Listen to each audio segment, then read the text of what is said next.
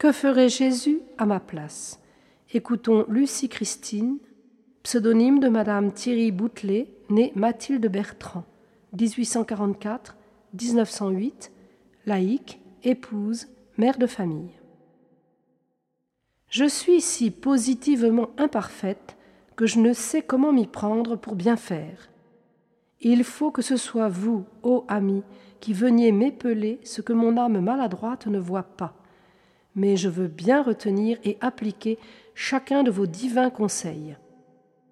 Faire les petites choses du dévouement journalier avec amour, avec un amour qui paraisse, qui se fasse sentir, n'avoir jamais l'air ennuyé des autres. Que de fois je manque à ceci avec les pauvres enfants en leur disant Vous êtes ennuyeux. C'est bien vite dit. Est-ce une amabilité divine? Donner Jésus aux autres, mais pour le donner, il faut le garder. Si l'on oublie de s'inspirer de lui, voilà tous les premiers mouvements imparfaits.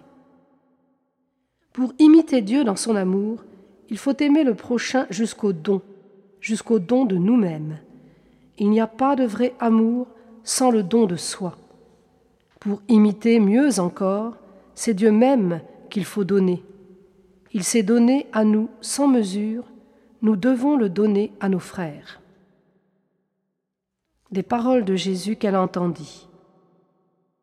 Mon Seigneur me donna plusieurs fois cette règle pour faire du bien aux âmes.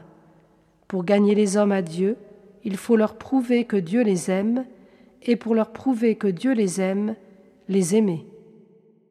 Notre Seigneur m'a dit que c'est par l'amour qu'il gagne les âmes. Et que faut-il donc pour atteindre les âmes? S'immoler. Il m'a montré qu'il n'avait jamais employé d'autres moyens. Voilà par où je vais m'appliquer à ressembler à mon bien-aimé. J'aimerai parce qu'il aime, je m'immolerai parce qu'il s'immole. Comme j'étais au plus fort de certaines complications, notre Seigneur m'éclaira et me dit dans l'oraison Ne sommes-nous pas toujours deux dans tes difficultés et tes embarras? Mon cœur fond d'amour en écrivant cette parole si vraie, si souvent évidente, tangible, palpable pour moi, tantôt dans les plus grandes circonstances, tantôt dans les plus menus de la vie.